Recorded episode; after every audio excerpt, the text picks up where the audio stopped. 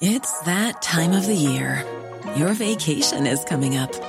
You can already hear the beach waves, feel the warm breeze, relax, and think about work. You really, really want it all to work out while you're away. Monday.com gives you and the team that peace of mind. When all work is on one platform and everyone's in sync, things just flow wherever you are. Tap the banner to go to Monday.com.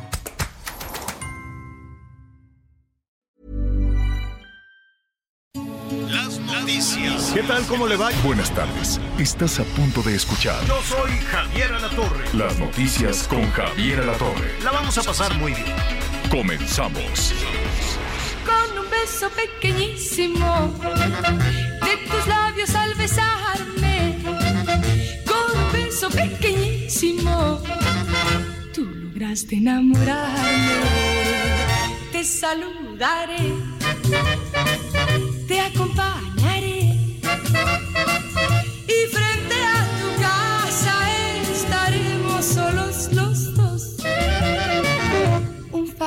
azul. Seguro ya sabe quién es. Digo, ¿no? Seguro ya sabemos quién es. Es una voz inconfundible que ha acompañado por generaciones y generaciones en Iberoamérica. Además es encantadora, chulísima. Le mandamos saludos a Angélica María. Angélica María con ese es que un beso pequeñísimo, pues sí, así como, como lo dice la, la canción de la novia de México. Siempre está de buenas Angélica María. La verdad es que es, es, eh, es a todo dar. Le han propuesto en varias ocasiones hacer, hacer su vida con esto que se pone de moda, ¿no, Miguelón? Como le dicen las bioseries. Así es. Y ella dice, no, que voy a andar haciendo yo la bioserie porque pues iba a tener que hablar mal de alguien. Y pues no quiere hablar mal de nadie, cosa que me parece, me parece este, muy bien. Felicidades a Angélica, Angélica María. Este, se presenta, ¿eh? se ha presentado con, pues, este, con sus compañeros también de, de la época, pero también estuvo con Mocedades, que no me acuerdo cómo se llaman ahora los de los de Mocedades, pero bueno, El consorcio, señor. el consorcio. Exactamente, el Oye, Miguelón, si te dijeran, oye, Miguel Aquino, nos eh, te queremos entrevistar, vamos a hacer este tu bioserie.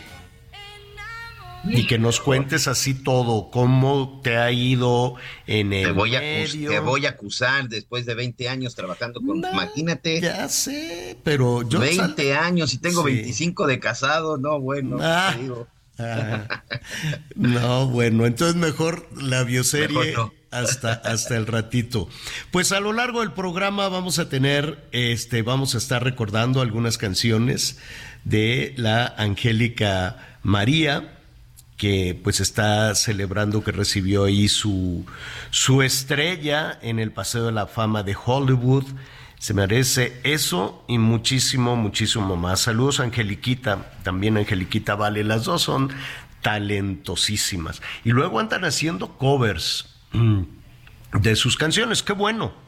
No sé quién, este María José Playa Limbo, no, no, no recuerdo bien, señor productor, quién, pero hacen algunos covers de, de lo cual pues inevitablemente te refiere Angélica María, ¿no? Las, las chicas que, que, que cantan, que retoman los éxitos de Angélica, pues lo hacen muy bien, lo hacen con muchísimo talento, pero bueno, ya al ratito le, le vamos a estar presentando toda esta situación. ¿Cómo estás, Miguel Aquino? Qué gusto saludarte. Hola Javier, ¿cómo estás? Muy buenos días, buenas tardes, por supuesto, en algunas partes de la República. Saludos para todos nuestros amigos. Hoy en especial también saludos para nuestros amigos que nos escuchan en los Estados Unidos. Ayer me estuvieron mandando algunos mensajitos ahí en nuestras redes sociales, precisamente nuestros amigos que nos escuchaban en Texas. Pues una preocupación, evidentemente, por toda esta cuestión eh, político-electoral, pero también pues la entrada en vigor de muchas leyes migratorias que ya estaremos platicando. Así que el día de hoy les mandamos, y también de inseguridad, ¿eh, Javier? Fíjate que ayer específicamente eh, recibí un par de mensajes, una persona de la zona de, de Brownsville, ahora sí que literal lo que es la frontera ya con el estado con el estado de Tamaulipas, en donde dicen que de ese lado de la frontera también se les están brincando mucho los criminales que huyen de Tamaulipas y que hay algunas zonas, este, hay algunos barrios que según ellos me decían que están muy pegados a la frontera, en donde habitualmente vive gente fifi, ¿no? Para que, como se manejan hoy los términos, ¿no? O sea, gente bien, pero que está llegando a ese lugar gente con camionetones, ya sabes, este, con placas, con placas de Tamaulipas, de Tamaulipas o con placas tejanas, pero pues con hombres que evidentemente pues este pues generan desconfianza, ¿no? La mayoría pues ya sabes, este, ahí con una característica del norte del país y armado. Lo que me sorprende es armados. Claro. Eso fue lo que dicen. Pues y, mira que curiosamente Tamaulipas está, y decimos curiosamente porque todos los días hay información violenta de las comunidades, desafortunadamente de los puntos fronterizos de nuestro país, en particular de Tamaulipas. Y eh, con todo, eh, ayer estábamos hablando con algunos especialistas y no son los únicos que en la percepción de la ciudadanía, fuera de estas eh, localidades o en la línea o relativamente cerca como Vallehermoso, San Fernando, en fin, em, pues tienen la percepción de seguridad. No, no, no sé si es una especie de, negación o efectivamente, ¿no? Hay sitios de Tamaulipas que es bellísimo, bellísimo, tiene una reserva natural que se llama el Cielo Miguel, que es una cosa espectacular. Hay arribazón de tortugas también en su costa del, Golfo. Eh, tiene sitios fabulosos, la verdad. Saludos a Tampico, que es muy bonito, que nos escuchan allá a través del Heraldo Radio. Saludos a Victoria, allá está Jesús, mi hermano. Saludos también para él. Este, y ahí la percepción es distinta, la gente se pone a trabajar, ¿no? Ah, y tal vez por eso Tamaulipas, junto con otros cuatro estados que ahora no recuerdo, Yucatán, desde luego siempre en primerísimo lugar. Saludos también que nos escuchan allá a través del Heraldo Radio. Pero pues contrasta con, con todo esto. Y ya que estás en el tema de la frontera, Miguelón, vamos a adelantar un poquito. Al rato vamos a ir a Washington con Armando Guzmán. Porque pues allá en Estados Unidos están igual que aquí ya eh, prácticamente en, en las campañas son distintos los métodos, desde luego son distintos, pero eh, ya están levantando la mano para ver quién va a competir contra el presidente Biden, que es muy probable que el presidente Biden quiera repetir, quiera hacer un segundo, un, segundo periodo, ¿no? Representando a los demócratas. Entonces, por el lado demócrata, pues es muy probable, a menos de que algo en los siguientes semanas o meses suceda, Em, que el presidente Biden sea el candidato demócrata a la presidencia de la República. ¿Quién va a ser el republicano? El puntero hasta este momento es Donald Trump, un antimigrante, antimexicano que ha ridiculizado a nuestro país, a nuestros mandatarios, eh, se ha burlado prácticamente de México y por alguna extraña razón la actual administración, el actual gobierno federal, pues eh, le gusta le gusta la relación con Trump. No se lleva nada bien con Biden, que es, curioso porque los demócratas em, son considerados el ala izquierda en la política de los Estados Unidos y los republicanos el ala derecha. Y el gobierno mexicano, em, pues dice, no es nuestro superamigo el de derecha el que dice levanten el muro, el que dice que, los mexicanos son unos bad hombres, que son criminales, este, y que ha hecho de la política anti-mexicana, evidentemente antimigrante, pero anti-mexicana, su, el, eje de, de, su campaña. Entonces, pues es curioso cómo el gobierno mexicano dice, no, Trump es a todo dar, es súper amigo. ¿Amigo de quién? ¿Amigo de dónde? Se le ha pasado ridiculizando al gobierno mexicano, insultando una, una día sí y otro también. Bueno, pues ya salió a la escena otro republicano. Él es el gobernador de Florida. Se llama Ron DeSantis. Ron DeSantis. Que además allí en Florida acaba de echar a andar también toda una política antimigrante con una suerte de persecución de todos los trabajadores y trabajadoras. Hay mexicanos de sí, criminalizarlos. y de criminalizarlos y criminalizarlos. Em, la gran migración no es necesariamente mexicana. Sí hay mexicanos, pero ¿sabes en dónde? En el campo.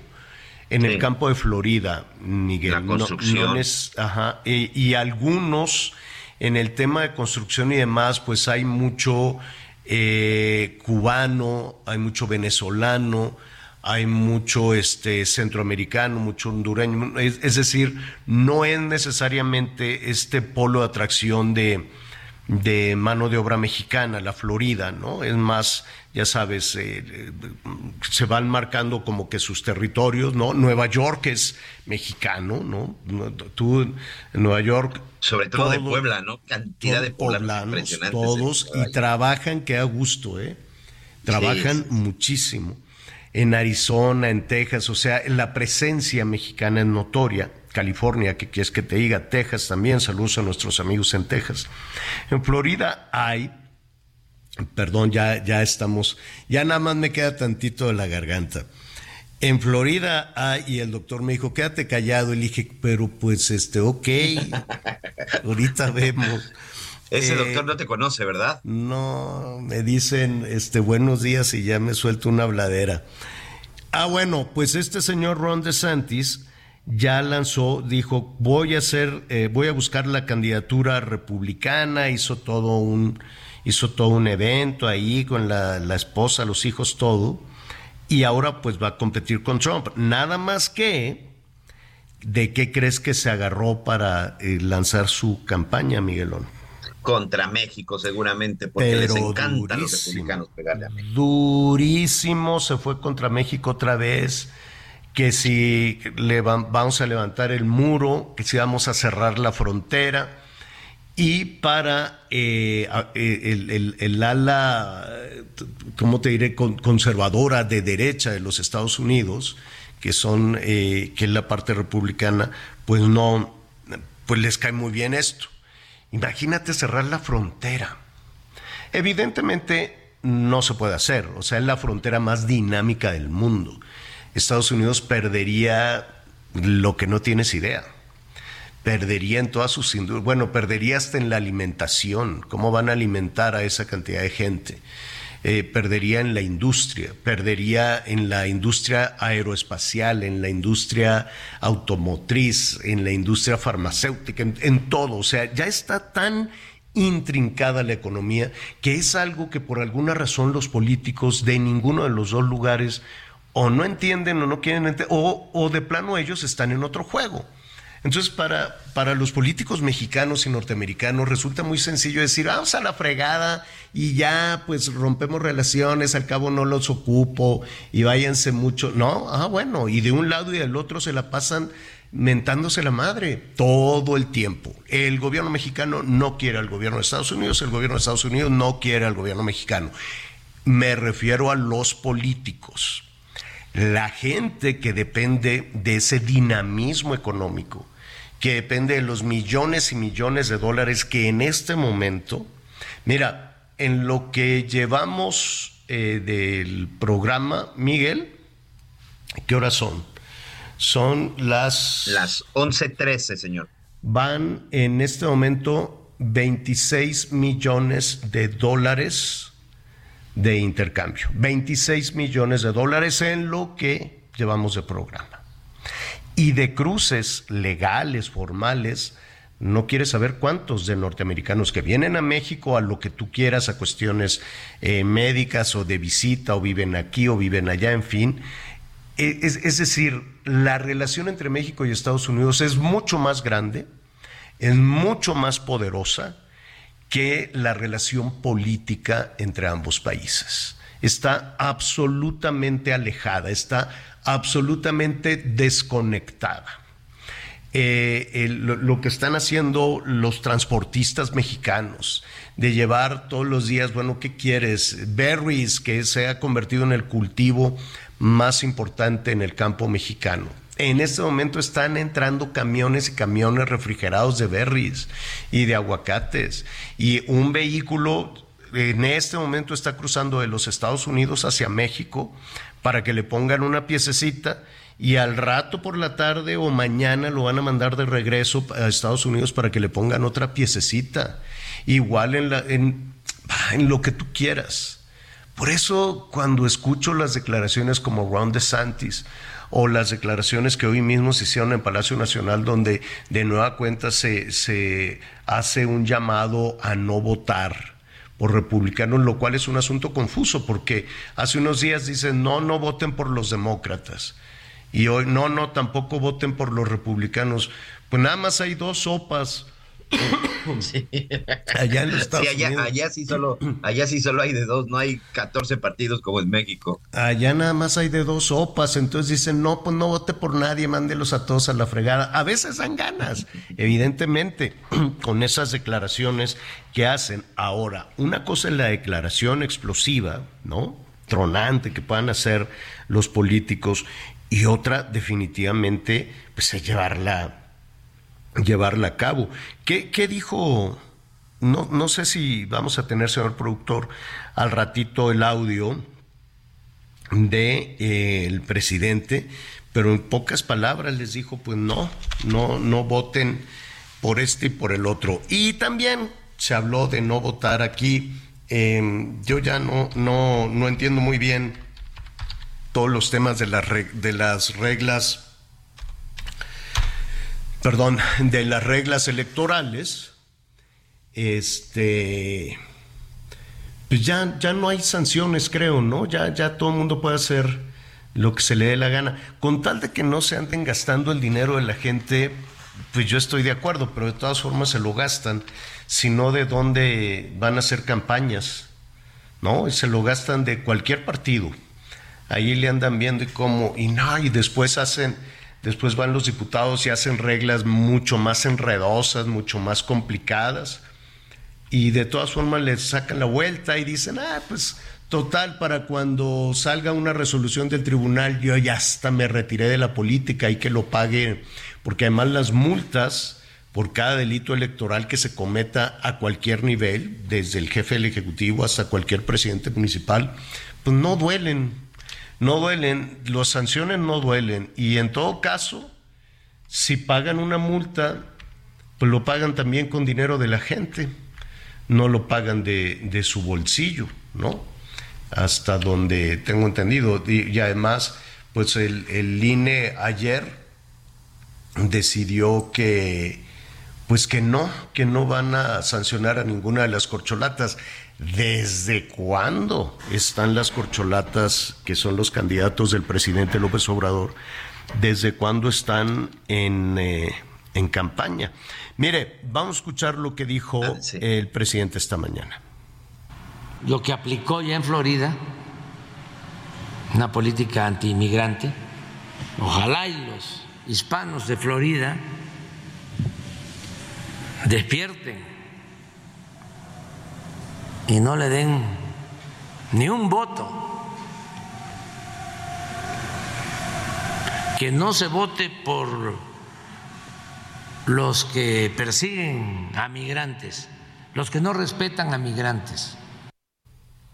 Pues ahí está, y en esas mismas estaba Donald Trump. ¿No? Y en esas mismas están también algunos congresistas y algunos senadores también del otro, del otro partido, de los republicanos. Pero, en fin, esa, esa es em, la posición que, que tiene el gobierno mexicano y pues claro, claro que calienta desde luego todo lo, todo lo que sucede en la temporada de campaña con las referencias a, a México, que son que son durísimas. Pero mire, a ver, esta ruta del insulto, esta ruta de la división, esta ruta de poner a un enemigo, que es la ruta que siguió, por ejemplo, Donald Trump, ¿no? Y entonces, a la hora de dividir, a la hora de sembrar temor, a la hora de sembrar miedo contra el otro, eh, pues les funciona les funciona muchísimo porque pues las, las grandes eh, poblaciones em, reaccionan ante esa suerte de, de, de liderazgo, por decirlo de alguna manera. Y Donald Trump lo hizo y puso en los mexicanos al enemigo y les dijo que eran unos eh, criminales, violadores, delincuentes, como les decía el bad hombre. Y entonces pues eso prendió en la popularidad de, eh, del presidente Trump. Y del lado mexicano también em, la división, el encono, el enojo hacia el otro también es redituable políticamente. Yo no veo, jamás he escuchado una campaña que sea de reconciliación. Siempre todas las campañas del partido que sea, Miguel, del PAN, de PRI, de Morena, del Verde, el que sea, son campañas de odio. Todas son campañas de temor, son campañas de si ganan estos te van a, quitar tus ayudas, te van a quitar tus dineros y del otro lado también, ¿no? Dicen, es que si ganan eh, eh, los chairos te van a quitar tu casa y te van a, eh, ¿no? Entonces siempre es sembrar la duda, sembrar el encono, sembrar el miedo.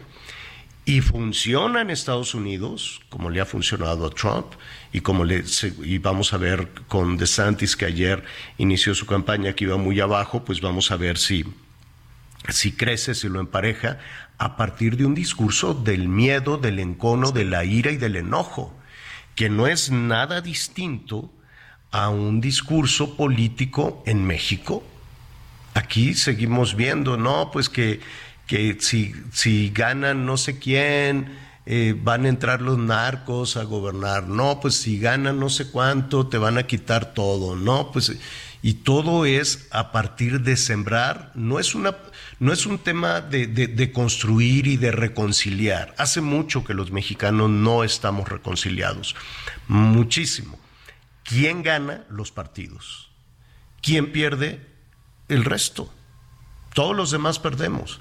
Porque, mire, desde cosas tan simples como las divisiones familiares, Miguel, como las reuniones familiares donde ya de plano... Sí, ya eso ya queda prohibido hablar de política, como dicen, política, religión y fútbol hoy está Oye, eso pues está peor que nunca. Pon tú el fútbol si quieres, ¿no? Y hasta invitas al padre Aguilar a comer si quieres. Pero de política, no lo permita. No deje entrar a un solo político a su casa.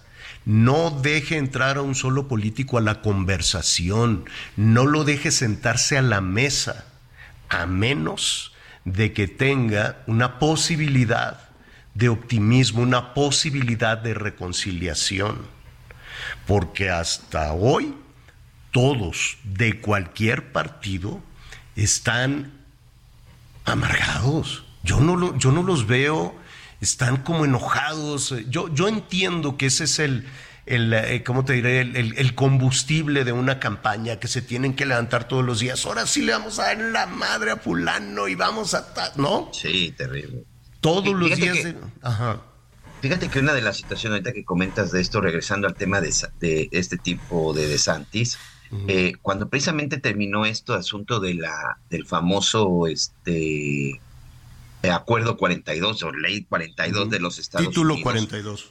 El título 42. Veías cómo salían las caravanas desde la zona de Florida. Yo platiqué con un compañero, con un periodista, por cierto, de Venezuela, y él me narraba y me decía, Miguel, hoy estoy, eh, me, decía una zona ahí cerca de Palm Beach, Palm Beach me parece que era, y me decía, ahí estaban haciendo unos nuevos residenciales, unas, unos departamentos de lujo con vistas impresionantes, todos cotizados en millones de dólares. Dice, hoy hay un gran problema porque no se van a cumplir los tiempos de entrega. Una situación que tampoco creo que, que él estuvo previendo. Por eso te decía que también en construcción, porque el 80 ciento de los trabajadores que estaban en ese desarrollo, señora La Torre, amigos, eran migrantes. Mm, como tú bien dices, de todas las nacionalidades que quieras. Pero hoy incluso el campo, la construcción, restaurantes, hotelería y muchos de los servicios que solo los hacían los migrantes, hoy en Florida están pasando por un gran problema porque no hay quien esté haciendo ese trabajo. De pronto vienen con estas leyes o con estos artículos, con estas decisiones, en donde no prevén las consecuencias. Pero ¿sabes qué, Javier? Así de bárbaro es este de Florida. Ni siquiera él estuvo previniendo las consecuencias que él mismo iba a tener con la salida de todos estos migrantes. Es un gran ejemplo. ¿Qué pasaría en los Estados Unidos un día sin migrantes? Se colapsan, señor. Se Definitivamente. Mire, vamos a hacer una pausa este, y volvemos inmediato, no se vaya.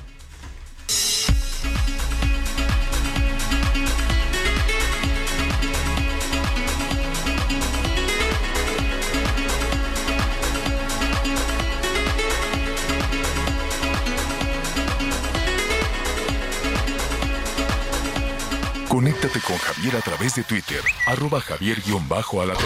Sigue con nosotros. Volvemos con más noticias. Antes que los demás. Heraldo Radio, con la H que sí suena y ahora también se escucha. Todavía hay más información. Continuamos. 3x2 en todo el agua natural y mineral. Sí, 3x2. Con Julio de tu lado todo está regalado. Solo en Soriana. A mayo 31. Consulta restricciones en soriana.com. Toma un minuto y piensa en tu momento favorito. En tu graduación, por ejemplo. Ahora piensa en todas las empresas que se necesitan para hacerla posible. Las que rentan los salones, las que hacen la comida. Las empresas al comprar y vender entre sí generan economía para miles de familias. CIRT, Radio y Televisión Mexicanas. Voz de las empresas. Consejo de la Comunicación. Las noticias en resumen. La Procuraduría de Hidalgo detuvo a la exalcaldesa de Pachuca, Yolanda Tellería Beltrán. El exedil está, la exedil está acusada de uso ilícito de atribuciones y facultades agravado, mientras se desempeñaba como presidenta municipal durante el periodo 2016-2020. Habitantes del municipio de Polotitlán, Estado de México, reportaron una explosión e incendio en un ducto de combustible en un inmueble en el que se había encontrado una toma clandestina. De acuerdo con los reportes, nueve personas resultaron heridas.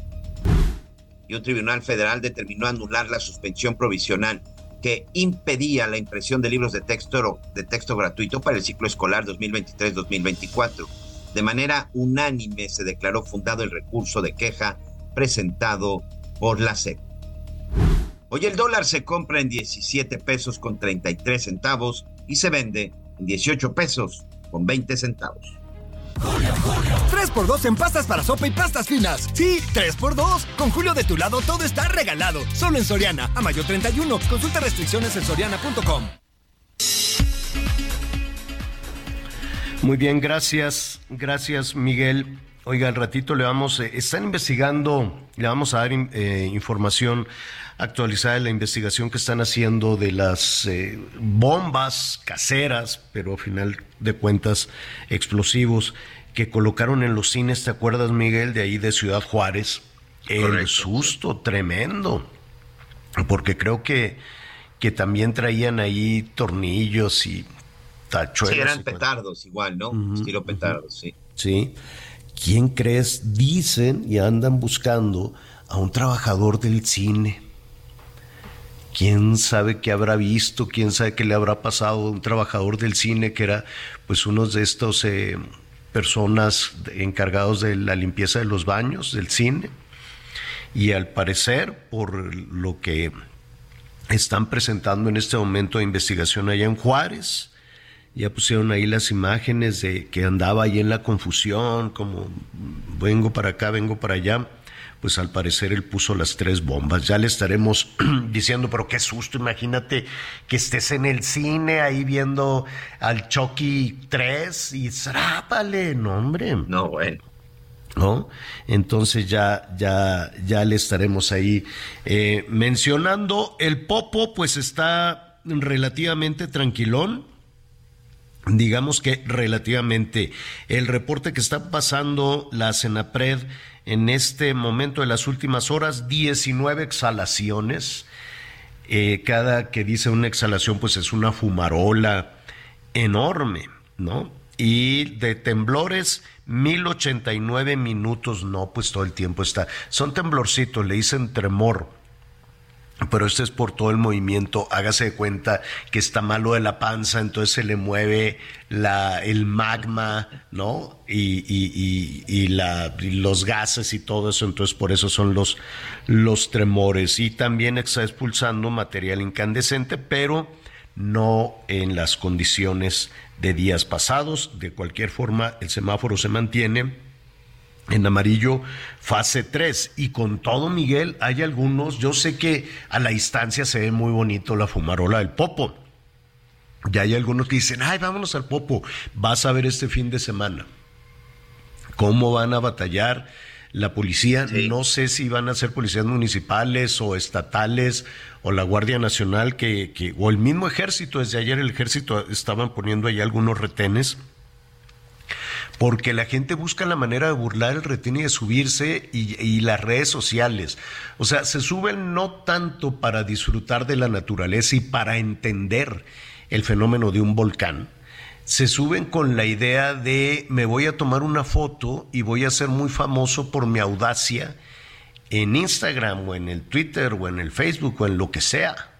En realidad muchos de, de estas jovencitas, jovencitos y no tanto, van impulsados porque yo tengo que subir esa foto casi, casi en la boca, de, de, en el cráter del volcán y que me digan qué fregón, qué bárbaro.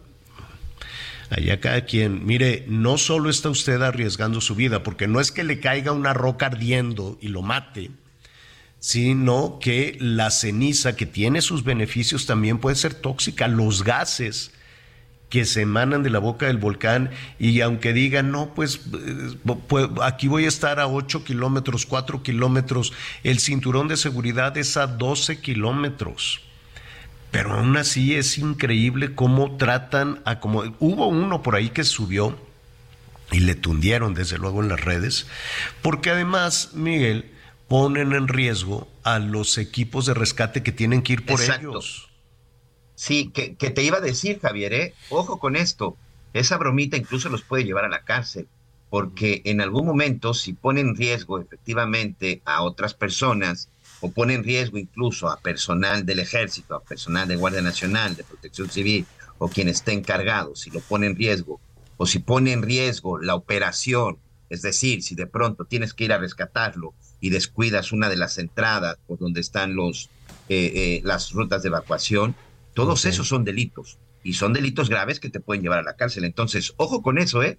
Porque esa, bueno, ni siquiera se trata broma, sino de pronto ese tipo de, de, de cosas en donde se quiere presumir o se quiere eh, ser el, el, más seguido o el más atractivo en las redes sociales, lo puede llevar a, más... puede llevar a prisión, ¿eh? Exactamente.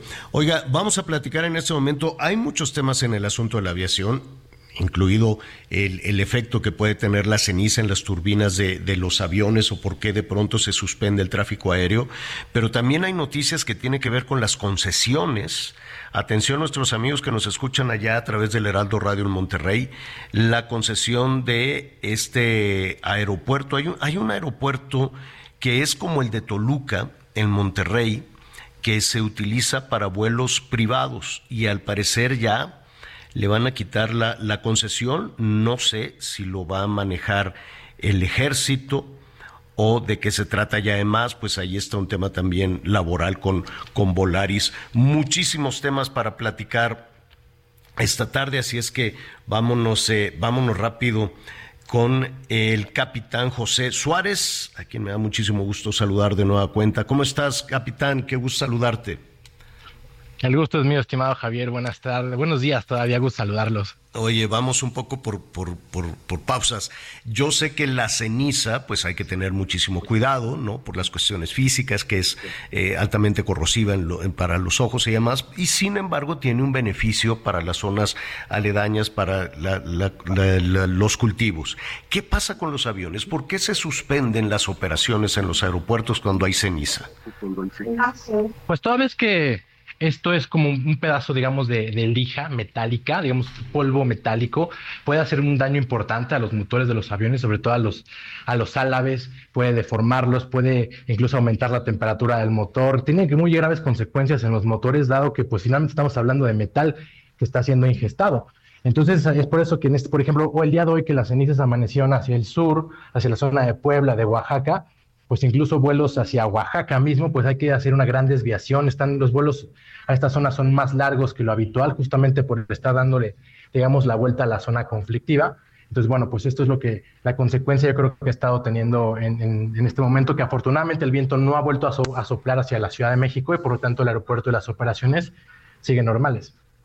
El, el otro tema que te queríamos preguntar y que tiene que ver con ese enorme paquete de reformas eh, que en medio de la confusión se, se aprobaron y que generó muchísima, muchísima discusión. Entre otras estaba una serie de modificaciones a la ley de aeropuertos y a la ley de aviación civil. Em, en este marco, eh, los, eh, el aeropuerto es un... ayúdanos a entender un poco. El aeropuerto al que ya no le ratificaron la concesión es un aeropuerto que está en Nuevo León, no es el aeropuerto de Monterrey, no es el aeropuerto internacional de Monterrey. Entiendo que es un aeropuerto de vuelos privados, ¿así es? Sí, es el aeropuerto, bueno, sí, sí está en la zona metropolitana, digamos, de Monterrey, se llama el Aeropuerto del Norte, que atiende únicamente aviones ejecutivos o, privados. Atiende a cerca de, ser de 300 aviones de aviación ejecutiva privada. Si alguien tiene dueño de una aeronave o una escuela de aviación, no operan generalmente desde el aeropuerto Mariano Escobedo, que es el que conocemos, el que usamos los pasajeros, sino es el aeropuerto del norte. ¿no? Esto es una concesión que lleva ya más de 30 años a esta... Capitán. Uh, se nos cortó la comunicación con el capitán José eh, Suárez. ¿De qué se trata? ¿De qué se trata esta situación? Pues en este aeropuerto. Ya se recuperó, señor. Ah, muy ah, bien. Perfecto. Nos estabas diciendo, capitán, adelante. Sí, no, les comentaba que, justamente este aeropuerto eh, no es el aeropuerto que, operamos los pasajeros, sino que realmente es una concesión que el próximo 12 de agosto vence y, lo operan únicamente aviones privados o aviones, por ejemplo, de, escuela, ¿no? Pero es, es el aeropuerto de los más importantes de aviación ejecutiva en el país junto con Toluca. Y está concesionado, lo administra una empresa privada, quiero suponer. Exactamente, es una sociedad que desde hace 30 años lo administra. La última renovación de esta concesión fue hace 10 años, justamente por el presidente Enrique Peña Nieto. La Sociedad Cooperativa de Consumo de Servicios Aéreos se llama y la ha operado durante los últimos 30 años. Entonces, bueno, habrá que ver.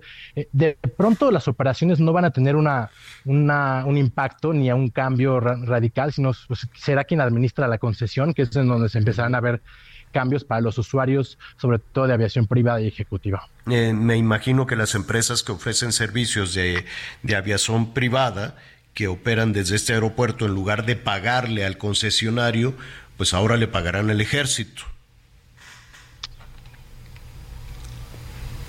¿Así es? Sí, sí. Sí. Eh, en caso de que sea el ejército o que sea alguna instancia de gobierno quien se quede con la administración y operación de ese aeropuerto. Es decir, las, los aviones privados que están ahí, el uso de los vuelos privados continuaría aunque la administración y operación no esté en manos de una empresa privada, sino de una instancia de gobierno. ¿Así es? Definitivamente, no debería haber cambios eh, en el tema operativo, sino realmente es un tema de, la concesión que tiene, digamos, quien utiliza eh, o quien eh, las terminales aéreas, todo el tema de, suministro de servicios, es quien podría tener una, dónde estaría, va a tener un impacto. ¿Dónde estaría el beneficio para el gobierno el quitar una concesión y encargarse ellos de la administración? Bueno, pues al parecer el gobierno actual está buscando eh, crecer, digamos, el, marco aeroportuario en, en, el sentido que todos estos aeropuertos que no están concesionados, por ejemplo, se me ocurre Ciudad Obregón, se me ocurre Guaymas, otros aeropuertos, digamos, pequeños, pues están nuevamente pues siendo absorbidos por parte del gobierno, están teniendo una inversión fuerte y bueno, pues al parecer es el gobierno que quiere tener su propio grupo aeroportuario y empezarlo a hacer mucho más grande, ¿no? Ahorita, como vemos, ya tienen, ya están en aras de, tener una aerolínea, ya también el, el, ejército también ya está a cargo de la Agencia Federal de Aviación Civil, de, de servicios a la navegación del espacio aéreo, es decir, del control de tráfico tráfico aéreo, pues también al parecer está sucediendo esto con los aeropuertos, al, al crecer ellos, digamos, su marco eh, de aeropuertos que, opera ya el gobierno y no que son operados por concesiones. Y desde tu análisis en temas de aviación, ¿eso le beneficia a la aviación nacional? ¿Es el gobierno un buen administrador en, en términos de aviación? Pues lo que yo creo que lo que tendríamos que que ver es que mientras haya un crecimiento sostenido de la infraestructura, que hay que decirlo también, que este gobierno es el único que está teniendo un crecimiento importante en tema de, aeropuertos, que está construyendo aeropuertos, te hablo del de en San Luis Potosí, en Ciudad Valles, de la Huasteca Potosina, eh, en la zona de la Riviera Nayarit, etcétera. Bueno, pues mientras haya un crecimiento y haya una justificación y se operen de manera correcta, porque operar un aeropuerto es sumamente complicado, bueno, pues entonces adelante, ¿no? Que siga siendo así, que sigan apostando al crecimiento, porque algo que le falta a la aviación en México, pues sí es el crecimiento de pasajeros y de rutas y de regresar a la categoría 1, pero también crecer el sistema aeroportuario que tenemos y bueno, si va por este sentido, pues adelante. Eh, un último punto, porque sé que, te, que estás ya por, por despegar, capitán Volaris. Dicen que se van a huelga la próxima semana, si no me equivoco, el, miércoles, miércoles o jueves próximo, y quieren el 2 y quieren eh, aumento de sueldo. ¿Cuál es tu pronóstico? Yo realmente veo eh, de entrada complicado que tengan una huelga, toda vez que no está, no están puestos de acuerdo con su sindicato. El sindicato al parecer no está apoyando ni respaldando esto, este grupo importante de trabajadores. Yo creo que aquí lo que hay que rescatar es el llamado de atención que están haciendo. No es la primera vez que lo hacen, el grupo de, pilotos, sobrecargos y de personal, en, del tema, no, sí del salario, pero también yo creo que de las. De las bueno, se, se nos cortó justo porque está en el aeropuerto, pero bueno, ya nos, ya nos señaló lo, lo importante. Eh, considera que los trabajadores, que es un número importante de trabajadores de Volaris, no tienen el respaldo sindical para poder irse a la huelga, entonces pues tienen una posición relativamente débil para, para negociar. Parece que ya lo recuperamos, Javier. Para negociar sus propuestas y concluimos, nos decías que, que, parten de una posición débil en la negociación las y los trabajadores de Volaris. Sí, toda vez que, como, bien comentabas, el, sindicato realmente no está apoyando. Una de las quejas de estos eh, trabajadores es que la, legitimación de los contratos que se hizo al marco, al marco de la nueva reforma laboral, pues no se hizo de manera correcta. Entonces yo me quedaría más que con el tema de la huelga, que si en caso de hacerla, pues tendrían que hacerlo ellos de manera, digamos, individual, colectiva, vamos, puestos de acuerdo entre ellos sin el respaldo sindical. Me quedaría con que Volaris tendría que atender el tema de este llamado de atención que hacen sus trabajadores y como te decía, no es la primera vez que lo hacen para atender eso, todo su tema de jornadas, condiciones laborales, los descansos que tienen, que me parece sumamente importante incluso por la seguridad de los usuarios, que tengan las jornadas y descansos y todo lo que tiene que ser y un poquito alejarnos de este terrorismo laboral.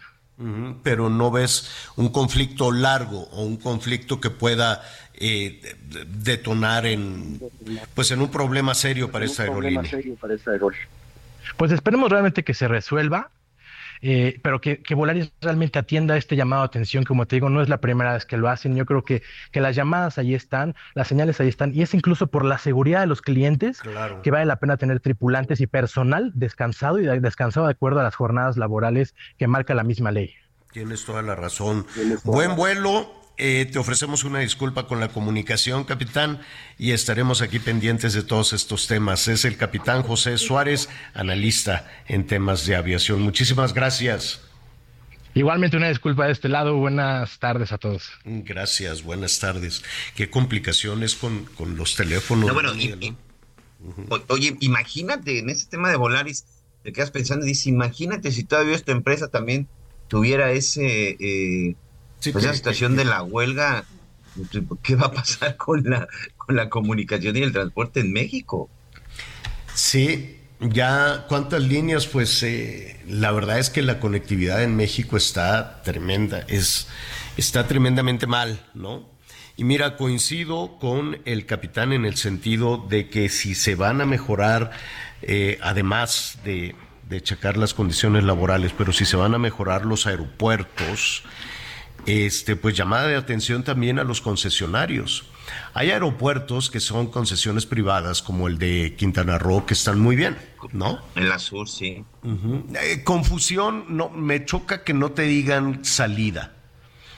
Eso me repatea, que no sepas para dónde y te maltratan cuando llegas. Es el, el único pero que le pongo a las terminales de, de, Quintana Roo.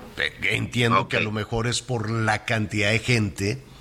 Es una gente, está, siempre parece, no sé, hasta en la pandemia, siempre está lleno, lleno, pues porque es un, un destino muy demandado. Me queda claro que es un destino altamente demandado. De hecho, ya no caben, Miguel. Hace falta otras tres terminales, ¿no? ¿Cuántas hay ahorita? Son cuatro, ¿eh? Son cuatro, sí.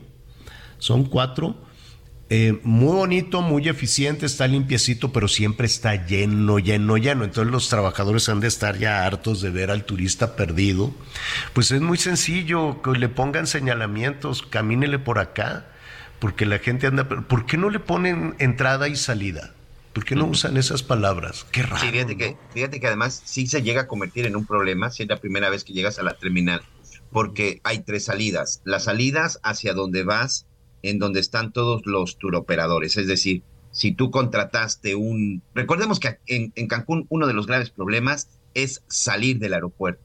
Si te duermes tantito, literal, y perdón por qué decir, te asaltan los taxistas. Y no que te asalten y que te pongan una pistola, sino que te pueden cobrar por un trayecto de 10, 15 minutos, Javier a la Torre, te pueden cobrar desde los 100 dólares hasta los 1.500, 2.000 pesos, si hablamos de moneda, de moneda nacional. Ese es uno de los detalles, es que hay una salida para los turoperadores, para los que ya tienen su servicio de transporte contratado. Hay otro para precisamente lo que tiene que ver el transporte público, los autobuses, y está la salida que te lleva finalmente a donde están tus familiares. El problema es que en ese trayecto es una cosadera y es un hervidero de gente que todo el mundo te empieza a decir y te empieza a hablar y para dónde vas e incluso muchas de las veces de muy mala fe te llevan precisamente a donde ellos quieren que es en donde están todas las unidades del transporte público y ya cuando te das cuenta pues ya ni siquiera sabes para dónde carajo saliste. Sí, creo que esa es, la única parte. problema. Sí, es la única, pero, necedad pónganle salida, entrada, camínele por acá. Y, hay eh, anuncios este, que son universales, ¿no? Que, porque pues, a ustedes les llega por allá visitantes de todo, de todo el mundo. Oiga, rápidamente, antes de una pausa, yo, yo vamos a ver cómo se, se va reconfigurando todo el tema de los liderazgos políticos en América Latina. Em, de alguna manera México trataba de, llenar ese espacio de liderazgo en América Latina, ya sabes, con el presidente Fernández que nomás no da pie con bola el de Argentina, este, y son los mismos políticos. Están, están todavía, esta, ¿cómo se llama? Cristina Kirchner, están celebrando 20 años de estar un día voy yo y otro día vas tú, 20 años con unos resultados espantosos y todavía se siguen presentando. Y Fernández dijo, no hombre, si yo ya me di cuenta que no doy pie con bola, yo ya no voy a jugar. Adiós, que te vaya bien. No, pobres argentinos la pasan súper mal. Bueno, Chile, este, un presidente muy joven, el presidente Boric o presidente Boric, como usted le, quiera decir. Bueno, Lula, que comienza a tener un liderazgo también impresionante, y le van comiendo Chile, Brasil, este, un poco el, mandado, el mandado a México en el liderazgo. Hay que tomar en cuenta que a Brasil, Brasil fue el único país invitado al G7, a la reunión de los siete machuchones, de los siete más picudos del mundo. Dijeron, ¿a quién invitamos? Pues al de Brasil, ¿no? Como como parte de este tema de liderazgo. Bueno, México no ha querido darle a Perú el liderazgo de la Alianza del Pacífico, ¿no? La tuvo México un tiempo, es rotatorio, le tocaba a Perú y el gobierno mexicano dice que es que la presidenta es una alimaña terrible, o sea, Paquita la del barrio se queda chiquita. Es puria, ¿no? Es, puria, ponzoñosa, animal rastrero, ¿no? toda serie de cosas. Y entonces pues ya se enojaron en Perú y creo que acaba ya de haber una votación en el Congreso, ¿no? Sí, el Congreso, el Congreso de Perú, Javier, eh, hace unos minutos ya, pues prácticamente de manera, de manera unánime, pues ha aprobado declarar al presidente Andrés Manuel López Obrador como persona no grata. Andrés Manuel López Obrador, de acuerdo con la moción 6513 que propone precisamente el Congreso, bueno, pues ha estado esta, ha estado esta declaración. 65 votos a favor para que el presidente Andrés Manuel López Obrador sea considerada una persona non grata, aunque dijo que le daba mucho gusto, ¿no? El presidente. Sí, sí, sí. Y mira, un orgullo. Muy, rápidamente, entonces Gabriel Boric, el presidente de Chile, decidió apoyar al gobierno de Perú, a la presidenta Dina Boluarte. Se lo cuento después de una pausa.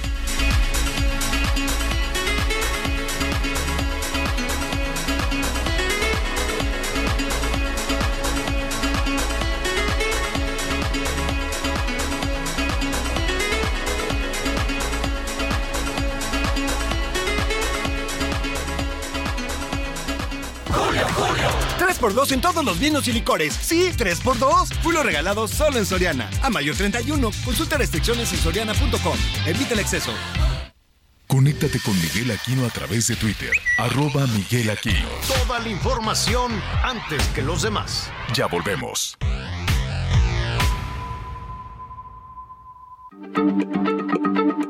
Heraldo Radio, la H se lee, se comparte, se ve y ahora también se escucha.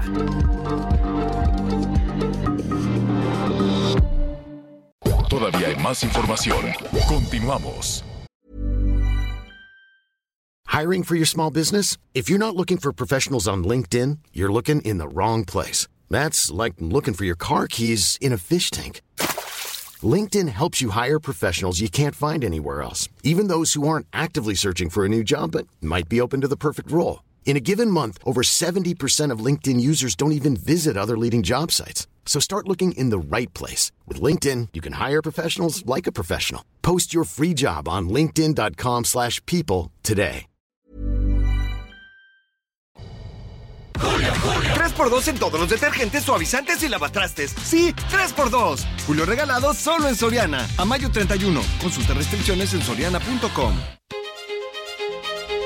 Ruta 2023. Desde Atlacomulco, Estado de México, la candidata de Morena, PT y Partido Verde, Delfina Gómez, hizo un llamado a la ciudadanía a salir a votar masivamente el próximo domingo 4 de junio para arrasar en la elección y demostrar que los mexiquenses quieren un cambio de gobierno y un cambio en la forma de administrar los recursos. La maestra Delfina aseguró que es hora de darle una lección a los que se paran en las comunidades cada seis años para pedir su voto y nunca vuelven. Además, reiteró que lleva 20 puntos de diferencia sobre su rival. Por su parte, en el municipio de Texcaltitlán, Alejandra del Moral, del PRI, PAN, PRD y Nueva Alianza, dijo estar lista para ganar la elección del próximo 4 de junio, en la cual aseguró está en juego el futuro de nuestros hijos, la libertad, del campo, de la democracia y de la salud. Del Moral también prometió que pondrá un alto contundente a Morena, que resonará en todo México y que desde la entidad más grande del país comenzará la derrota del partido Guinda en toda la nación, informó Ángel Villegas. Serán cinco cierres de campaña masivos los que estará realizando el candidato del Partido Verde y el UDC, Lenin Pérez Rivera. Advirtió que con esto demostrará que él es verdaderamente la única, la única opción de la llamada cuarta transformación y reiteró que no va a claudicar ni mucho menos cederá sus votos al candidato de Morena, Armando Guadiana, como lo ha estado señalando la dirigencia nacional morenista, para que él y Ricardo Mejía entreguen su campaña a un solo candidato. Y como parte de sus últimos eventos de campaña, Lenin Pérez Rivera firmó el Pacto por el Impulso Educativo, una propuesta del Consejo Cívico Alianza Educativa por el Bienestar. Señaló que en caso de ganar la gubernatura del estado de Coahuila, se compromete a continuar apoyando a los jóvenes estudiantes y a los universitarios a través de becas y por supuesto de programas especiales. A una semana de las candidaturas en el estado de Coahuila, se preparan así ya los cierres de campaña. 3x2 en todos los chiles y vegetales envasados. 3x2. Julio regalado solo en Soriana. A mayo 31. Consulta restricciones en soriana.com. Muy bien, muy bien. Antes de, antes de ir con nuestro, con nuestro siguiente invitado, pues mire, déjeme concluir este, este asunto porque está bueno. Entonces, nos decías, Miguel, la decisión Eh, me refiero a, cuando digo que está bueno, me refiero al cambio que hay en la política. Uno, mire, la verdad es que quiero suponer, no lo sé muy bien, pero quiero suponer que los políticos tienen que cuidar muchísimos frentes y sobre todo tienen que cuidar de sus aliados, no dar por hecho, ah, este ya lo tengo a la bolsa, entonces pues ya no le tengo que echar ganas, ¿no? Es incluso como, como una familia, como en una empresa, ¿no? Dicen, ah, pues eh, con, con este, está, este empleado está mansito, suavecito, pues no le tengo que echar ganas, ya lo tengo de mi lado. Pues no, las cosas cambian. Las cosas pueden este, cambiar muchísimo. Al principio, hace dos o tres años, o al arranque de esta administración, pues se hablaba de un viraje de Latinoamérica hacia la izquierda y parecía que todo estaba papita, que ya todo estaba cerrado y se pronosticaba, se adivinaba una, un liderazgo de México en ese sentido. A la distancia, pues habrá que ver, ¿no? Habrá que ver si efectivamente se quedaron mancitos en Argentina, en Chile, en Brasil, ¿no? En Perú. Eh, no, me, me, me, queda claro que Venezuela, Cuba, que ni tan mancitos, ¿eh? No cree usted que no dan paso sin guarache, ¿no? Venezuela y Cuba no necesariamente son como legisladores que, a todo tengan que obedecer, son gobiernos de otros países y este se acercan desde luego por diferentes razones, ¿no? No hay cariño gratis, este se acercan por diferentes razones eh, a México y Colombia, ¿no? Entonces digamos que en el bloque mexicano pues está Colombia, está Venezuela, está Cuba y Nicaragua, ¿no?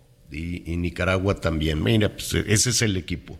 Y por otro lado, no queda muy claro em, si un nuevo liderazgo, como el presidente Boric, que es un presidente muy joven de Chile, o Boric, como usted le quiera decir, o el de Lula, que con lo que sucedió la semana pasada, que fue el único invitado al G7, pues sus bonos van subiendo. ¿Qué pasa entonces? Eh, hay, un, hay un bloque, em, hay un bloque que ahora le, voy a decir cómo, cómo se llama, este bloque que componen, es la Alianza del Pacífico, se me estaba yendo. Esta Alianza del Pacífico la compone México, Perú, Chile y Colombia. Y entonces se van rotando cada año la presidencia, ¿no? le dicen presidencia pro tempore.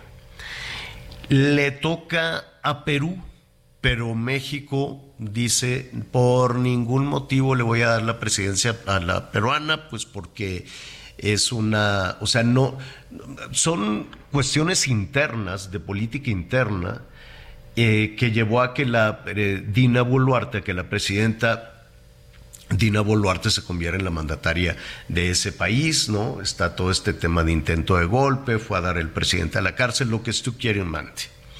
Entonces, Chile, el presidente Boric, ya le dio su respaldo y dice a través de la Cancillería chilena, de la este, Secretaría de Relaciones Exteriores, que a Perú le corresponde tomar el liderazgo de la, esta eh, asociación de la Alianza del Pacífico.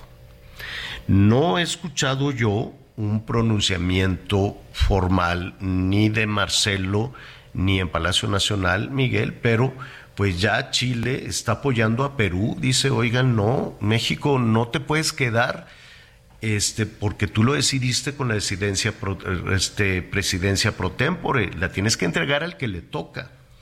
Y entonces México no quiere y entonces el Congreso peruano declaró al presidente mexicano persona non grata. Lo que pide el gobierno chileno es, eh, dice pues hay que reforzar el diálogo, hay que llegar a un consenso, hay que solucionar este desafío, esta situación importante Em, dice eh, que, que, bueno, que todo este, este conflicto pues involucra las relaciones de Perú con Colombia, con México. Es decir, ya se está definiendo la mitad de esta alianza Pacífico, Perú y Chile de un lado y Colombia y México del otro, con las tensiones que han aumentado con la, pues con, pues con los eh, señalamientos, los calificativos que pone el gobierno mexicano. Y mire, así muy, muy, muy, muy, muy rápido, pues también está dentro de esa división, pues Brasil y Argentina tienen una posición diferente también a la del gobierno mexicano al principio de este año. Eh, los eh, gobiernos de Brasil y Argentina estaban proponiendo una moneda entre ellos dos para poder sustituir al dólar y agilizar su comercio y entonces el gobierno mexicano dijo que eso es mentira, así lo dijeron en una mañanera, dijeron no puede ser, eso no es verdad, eso es impreciso y la verdad es que todavía la semana pasada el presidente Lula estaba impulsando también esas situaciones. ¿Tú qué, para algunos analistas, qué significa que comienzan a agarrar su ruta también Brasil y Argentina? Así está el reacomodo en este momento en la política latinoamericana, cosa que pues aquí estamos tan encerrados eh, en los procesos y tan encerrados en, en situaciones, sobre todo con un eterno calendario electoral, que en ocasiones no, no levantamos mucho la cabeza para ver lo que está sucediendo con el liderazgo de México en América, en América Latina. Y ya que estamos en este tema, pues ya falta nada para las elecciones en Coahuila para las elecciones en el Estado de México y ¿qué quiere que le diga? Ya están encendidas, ya se dio el arranque también de salida para la elección presidencial y para la elección también en la jefatura de gobierno de la Ciudad de México. Me da muchísimo gusto saludar a Luis Espinosa Cházaro, el coordinador del PRD en la Cámara de Diputados. Luis, qué gusto saludarte esta tarde, ¿cómo estás? El gusto es todo mío, Javier, te saludo con el gusto de siempre. Oye, este, vamos un poquito, un poquito por partes porque son muchísimos temas. Uno, pues ya tenemos encima el, el Estado de México, ya tenemos encima Coahuila, está a tambor batiente toda la elección presidencial y pues vemos que la oposición de alguna manera eh, eh, es curioso, está más activa la oposición eh, buscando el gobierno de la Ciudad de México, siento que en la competencia por la presidencia de la República. Son percepciones, pero vamos por partes. Luis, ¿qué opinas? de eh, lo que tenemos en puerta, la elección en el Estado de México y Coahuila. Bueno, en Coahuila claramente nuestra coalición está más de 20 puntos arriba, yo creo que la elección está ya prácticamente decidida. Y en el Estado de México, de venir de una amplia desventaja, nuestra candidata Alejandra del Moral está en un empate técnico ya con Delfina Gómez. Creo que vamos a ganar ambas elecciones.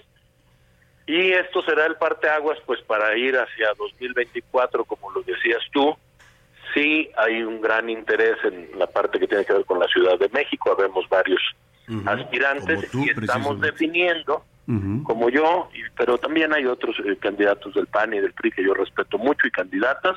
Lo que urge es el método, Javier. No la próxima semana, porque ya no podemos postergar la definición del método a la candidatura presidencial y a las candidaturas a las gobernaturas de los nueve estados que se jugarán.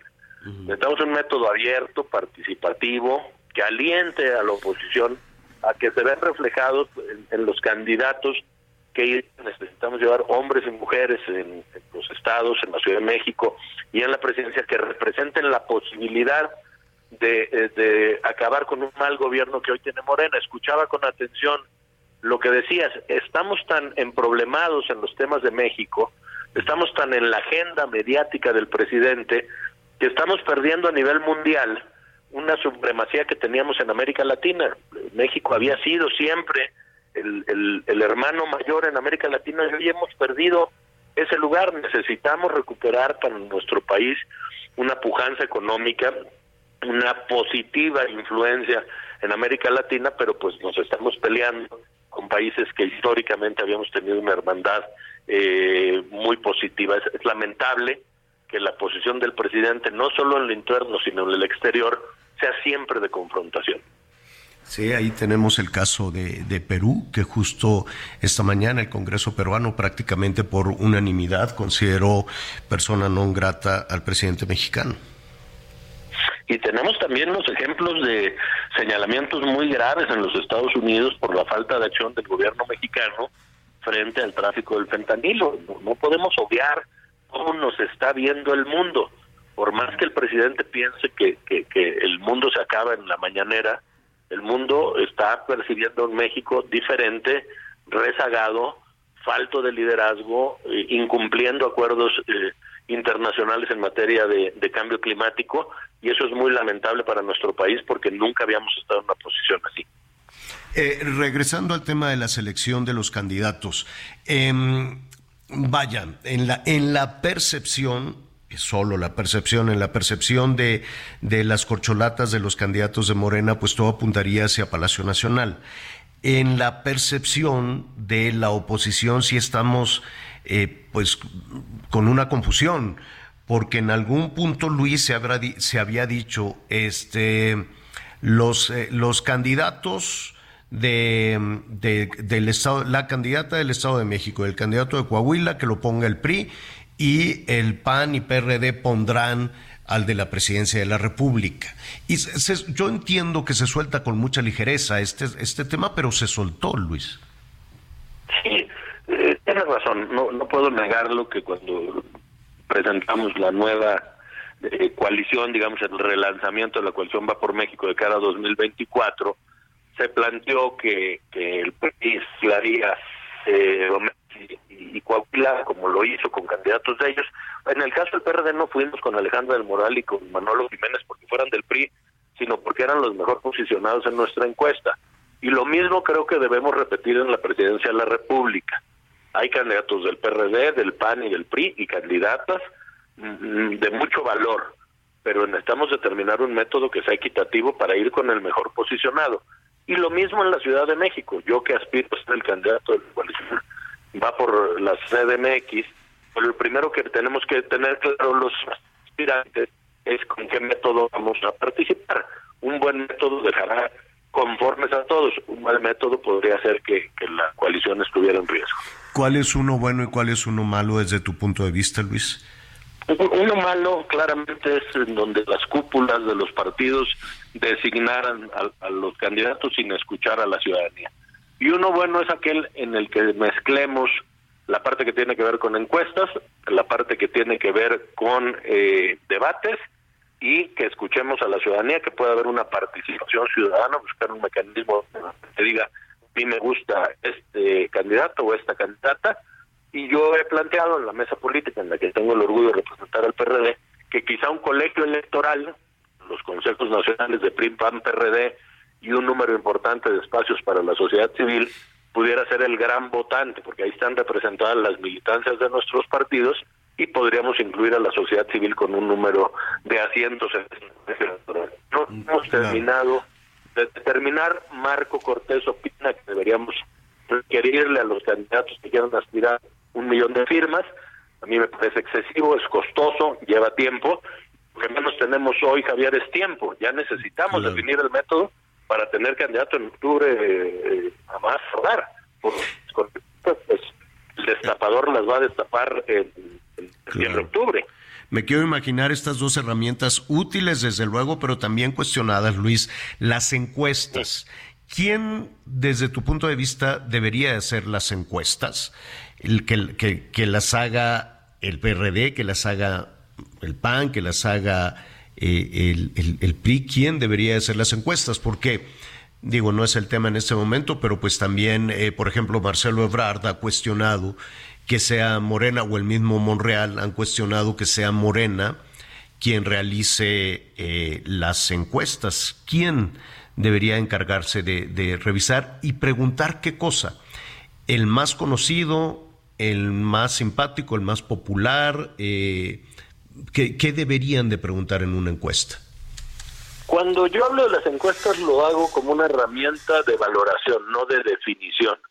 Podríamos tener tres encuestas, una por partido, encuestas espejo con la misma metodología, y quizá la sociedad civil puede hacer una o dos encuestas más insisto, solo para tener un parámetro de quiénes están posicionados, quiénes tienen mejor imagen. La definición no debería darse por una encuesta, debería darse por los que integramos a los partidos de la coalición, pero no desde la cúpula solamente.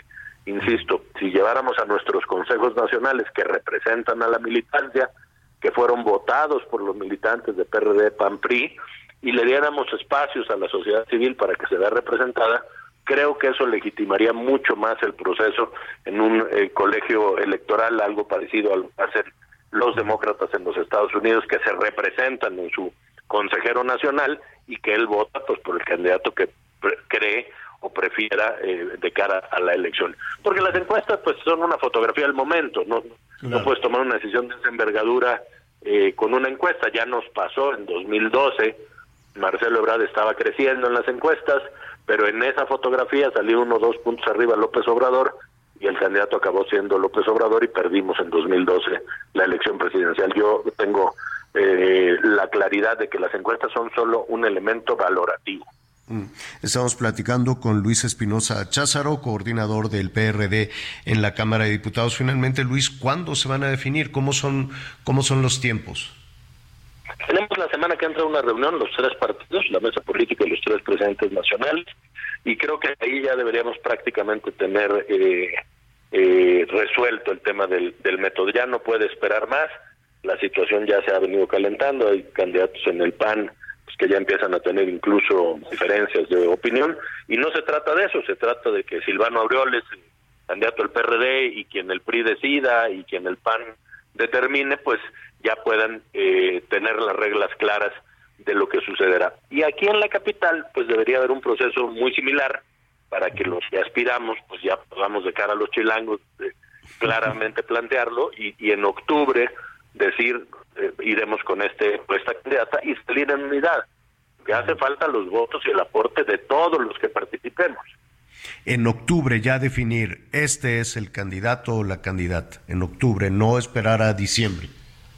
No, yo creo que, y lo he expresado en la mesa política nacional, se lo he dicho a los tres presidentes nacionales, ya no podemos esperar porque el presidente de la República no solo adelantó los tiempos, sino que las corporatas están en franca campaña, violando la ley, porque lo hacen con recursos públicos, y nosotros para poder amalgamar a la oposición, pues necesitamos tiempo para poder hacerlo. Un minutito más sobre esto último que dices. ¿Qué pasa cuando un, un político viola la ley? Me refiero a las leyes electorales. ¿Hay alguna consecuencia? Bueno, pues, nosotros hemos ya denunciado ante el INE que las corcholatas violentan la ley porque los tres, las tres corcholatas son funcionarios públicos. La jefa de gobierno está más en campaña que en la Ciudad de México y los otros dos precandidatos también. Desde mi punto de vista, pues deberían ya renunciar o pedir licencia para no violentar la norma. ¿Qué pasa? Pues que deben ser sancionados por el INE. Vamos a ver si el INE tiene los arrestos para poder decir piso parejo, con de equitativo y los tiempos pues que sean los mismos para todos, porque pues los, las corcholatas tienen tres o cuatro meses ya en campaña franca, abierta, recorriendo el país, cuando todavía no comienzan las precampañas formalmente de cara a la presidencia de la República.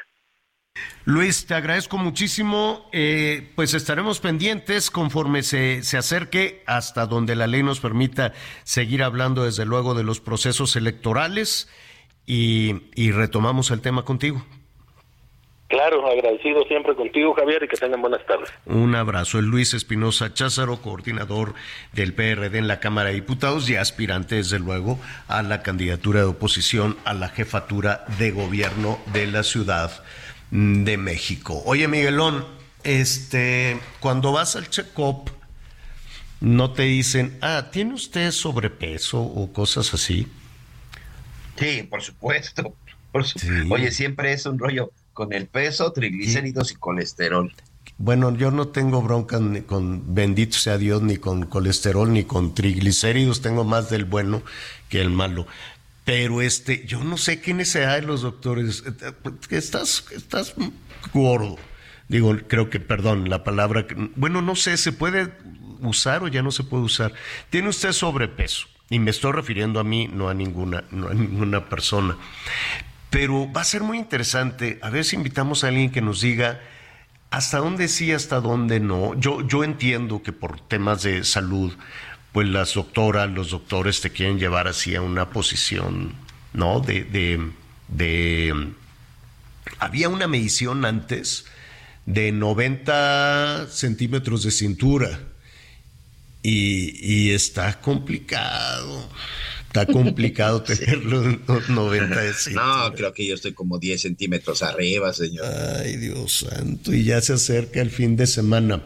Esto te lo comento porque, a ver, a ver si nos da tiempo, porque luego con la pausa ya ves nuestro productor este, nos quita. Fíjate que estaba viendo unas imágenes en España, en, creo, que fue en Barcelona, no, no recuerdo muy bien, fueron de plano a rescatar a una persona muy joven, 40 años, 40, 42 años, pero ya no se podía mover.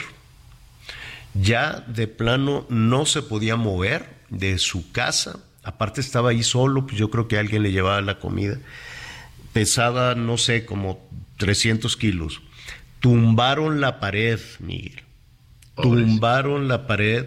El pobre hombre hacía tres años que no salía de, su casa ya con un temor espantoso, ¿no? Emocionalmente, pues muy mal. Alguien dio aviso, llegaron, tuvieron que tumbar la pared con unas grúas y los bomberos ayudantes a poder sacarlo y a que lo ayudaran. O sea, a lo que voy, el asunto del sobrepeso, pues en ocasiones lo podemos controlar y no, pero cuando ya no se puede controlar, cuando ya es superior a tu decisión, pues debe ser un asunto muy serio, un asunto muy complicado. Al ratito le, le, cuento un poquito más de, de qué fue lo, lo, que sucedió y ahora en dónde anda este, este señor. Vamos a hacer una pausa. Me abrazó y es verdad,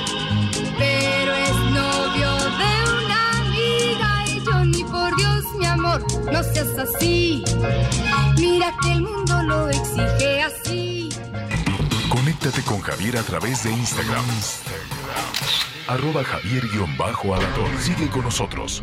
Volvemos con más noticias. Antes que los demás. Heraldo Radio, la H se lee, se comparte, se ve y ahora también se escucha.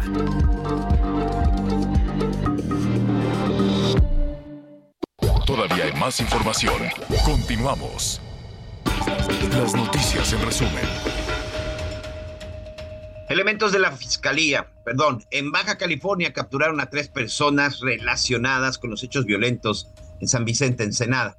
Estos sujetos fueron detenidos en posesión de armas, drogas y mensajes vinculados a la masacre que dejó 10 muertos el pasado 20 de mayo. La policía de Nuevo León informó que desplegarán a 2.000 elementos de seguridad para la final de fútbol de la Liga MX entre Tigres y Chivas, que se jugará el día de hoy en el Estadio Universitario.